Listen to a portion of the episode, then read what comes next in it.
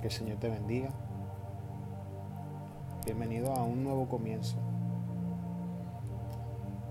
Que el día de hoy sea un día lleno de bendiciones para ti. Y con este primer episodio le puse como tema orar por nuestros líderes.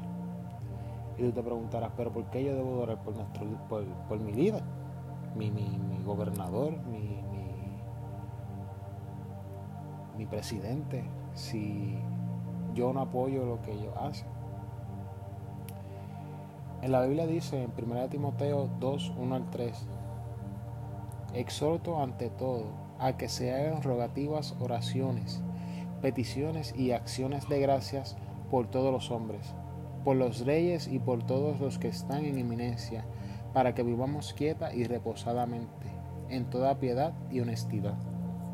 Estamos en un año de elecciones y, uno escucha y ve eh, muchos anuncios de políticos eh, tirándose, eh, criticando al otro, que si se robó dinero, que si hizo aquello, que si prometió y no lo hizo, ¿verdad?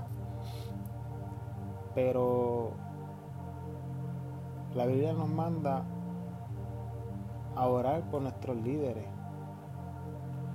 Eh, porque ellos son los que están a cargo de, nuestro país, de nuestro bienestar, de lo que está pasando con nuestra salud. En este caso que, estamos con lo de la pandemia. Eh, y en Salmo 127 a 1 dice, si Jehová no edificare la casa, en vano trabajan los que la edifican. Si Jehová no guardare la ciudad, en vano verá la guardia. So, debemos orar para que los gobernantes, primero que nada, tengan temor de Dios y sean sabios en cómo llevar el país en el que ellos están a cargo a un buen camino.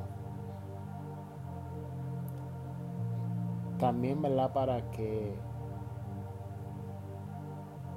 cuando vayan a hacer leyes, estas leyes no vayan en contra de lo que Dios ya ha puesto. Y quiero exhortarles, ¿verdad? A, que oren por cada uno de ellos, incluyendo por el más malo, para que Dios haga justicia y para que Él acepte que está mal y se arrepienta de su error y pueda eh, eh, arreglar, si puede arreglarlo, el, el error que cometió. Y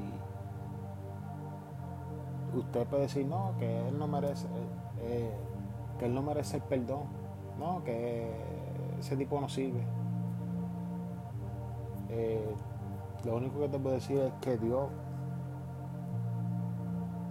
es misericordioso. Y de la misma forma que Él te perdonó tus errores, te perdonó tus pecados, Él también lo puede hacer con, los líderes. Él también lo puede hacer con, esas personas que le han hecho tanto daño al país. Y si usted, ¿verdad? Piensa en que en votar, vote con sabiduría, ¿verdad? Yo creo que esa es una oración que deberíamos de hacer. Votar por sabiduría para elegir bien a, los líderes. Si usted tiene la oportunidad de, votar, vote. Y deje eh, eh, ejerza su derecho. Y no solo eso, eh, deje que los demás escuchen su voz, expresada en su voto. Eso es todo por el día de, de hoy. Dios te bendiga.